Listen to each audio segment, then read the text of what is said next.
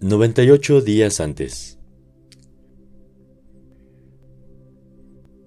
Una de las cosas singulares que tenía Culver Creek era el jurado.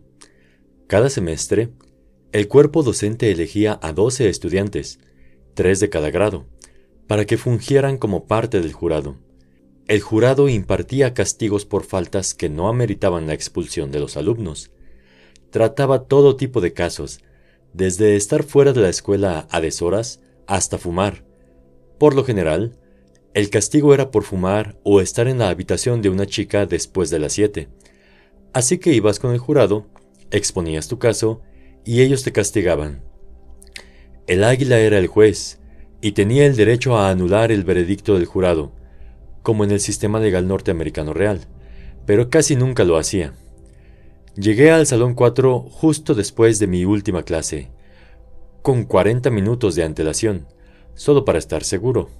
Me senté en el pasillo con la espalda contra la pared y leí el libro de texto de Historia de Estados Unidos. Era una lectura para mejorar mis hábitos de estudio, debo confesar, hasta que apareció Alaska y se sentó junto a mí. Se mordisqueaba el labio inferior y le pregunté si estaba nerviosa. Pues sí. Escucha. Solo permanece sentado en silencio y no hables. Me comentó. Tú no necesitas estar nervioso, pero... ¿Yo? Esta es la séptima vez que me pescan fumando. No quiero... Lo que sea. No quiero enojar a mi papá. ¿Tu mamá fuma o algo así? Pregunté. Ya no. Dijo Alaska. Está bien. Tú vas a estar bien. No empecé a preocuparme sino hasta que fueron las 16.50 horas, y el coronel y Takumi no aparecían. Los miembros del jurado entraron uno por uno. Caminaban frente a nosotros sin hacer contacto visual, lo que hacía que me sintiera peor. Para las 16.56 horas, ya había contado a los 12, más el águila. A las 16.58 horas, el coronel y Takumi dieron vuelta en la esquina hacia los salones de clase. Nunca había visto algo similar. Takumi traía una camisa blanca almidonada y una corbata roja con un estampado negro de formas curvas. El coronel traía su camisa rosa de botones arrugada y la corbata de flamencos. Caminaban a la par, con las cabezas en alto y los hombros hacia atrás, como héroes de alguna película de acción. El coronel viene con su andar tipo Napoleón. Oía a Alaska suspirar. Todo está bien me dijo el coronel. Nada más no digas nada. Entramos, dos con corbatas y dos con camisetas deshilachadas, y el águila golpeó un mazo de adeveras contra el podio que estaba frente a él.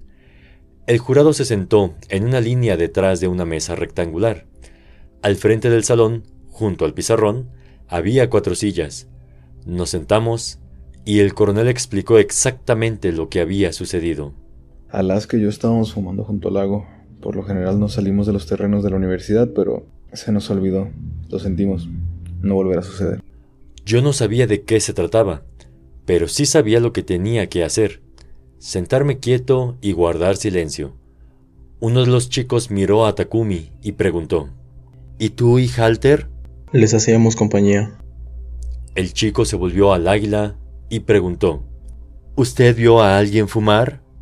Vi únicamente a Alaska, pero Chip se echó a correr, lo que me pareció cobarde, al igual que la rutina de ay, bueno, de mal Takumi.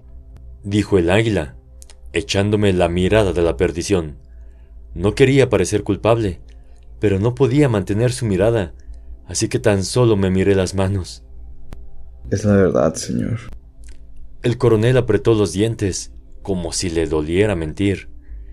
El águila preguntó si alguno de nosotros quería decir algo y si había alguna otra pregunta. Luego nos envió afuera. ¿Qué rayos fue eso? Le pregunté a Takumi cuando estuvimos afuera. Tú siéntate quieto, gordo. ¿Para qué dejar que Alaska confesara cuando ya había estado en problemas tantas veces? ¿Por qué el coronel, que de verdad no podía meterse en problemas serios? ¿Por qué yo no? A mí nunca me habían atrapado ni castigado por nada. Yo tenía menos que perder que todos ellos. Después de unos minutos, el águila salió y nos hizo el ademán de que volviéramos a entrar. Alaska y Chip, dijo un miembro del jurado.